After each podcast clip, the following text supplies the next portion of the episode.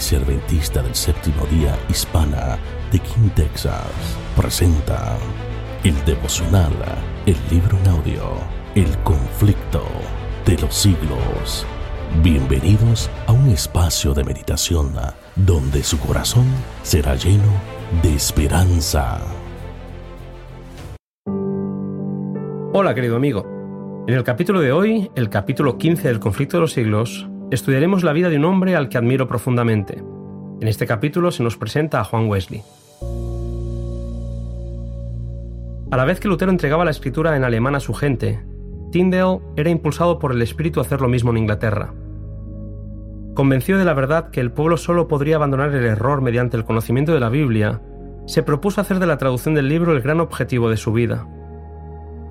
Un doctor papista le dijo, Mejor sería para nosotros estar sin la ley de Dios que sin la del Papa.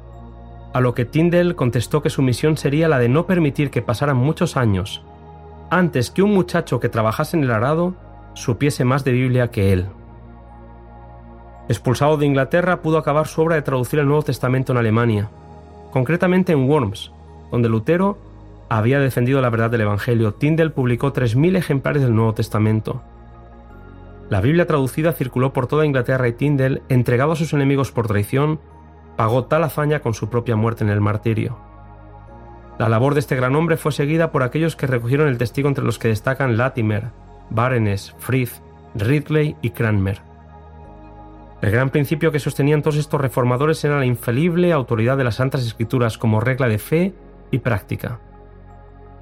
En una época donde los papas los concilios y los reyes dominaban a su antojo las conciencias, la enseñanza de estos reformadores era una revolución sin precedentes. En Escocia, donde el papado se había establecido con fuerza durante cuatro siglos, los fuegos de las hogueras se convirtieron en púlpitos donde la fe reformada fue proclamada con poder. Destacó Juan Knox, al que los enemigos de la reforma no pudieron vencer ni con el engaño de los halagos, ni intimidarlo con la presión de las amenazas. Oró y peleó las batallas del Señor hasta que Escocia quedó libre del papado. En Inglaterra, el protestantismo fue adoptado como religión nacional. Se rechazó al Papa, pero se entronizó al monarca como la cabeza de la Iglesia. Se suprimieron algunas doctrinas católicas, pero se retuvieron muchas formas de culto.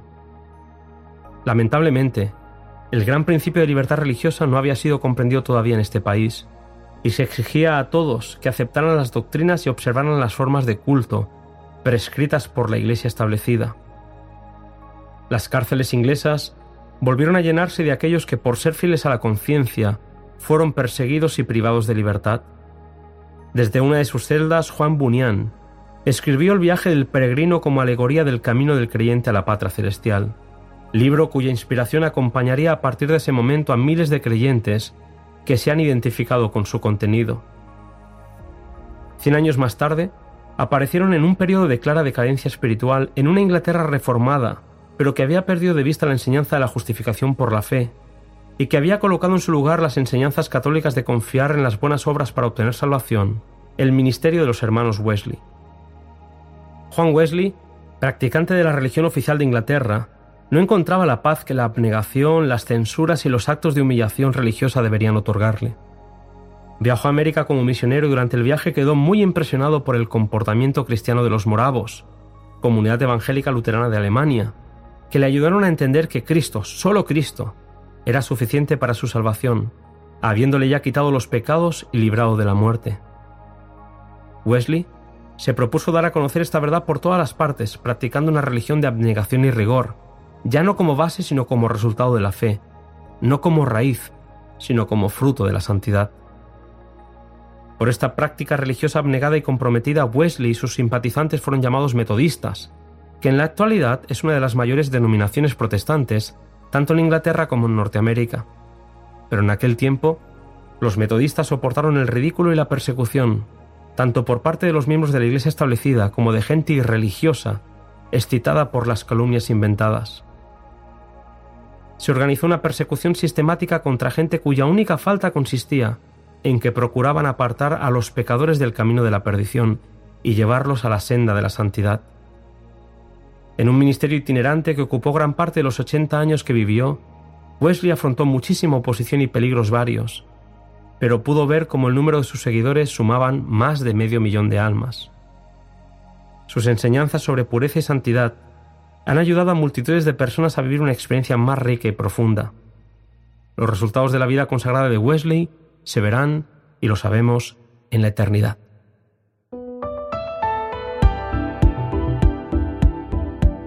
Hasta aquí el podcast de hoy. Nos volvemos a encontrar en el próximo capítulo que lleva como título La Biblia y la Revolución Francesa.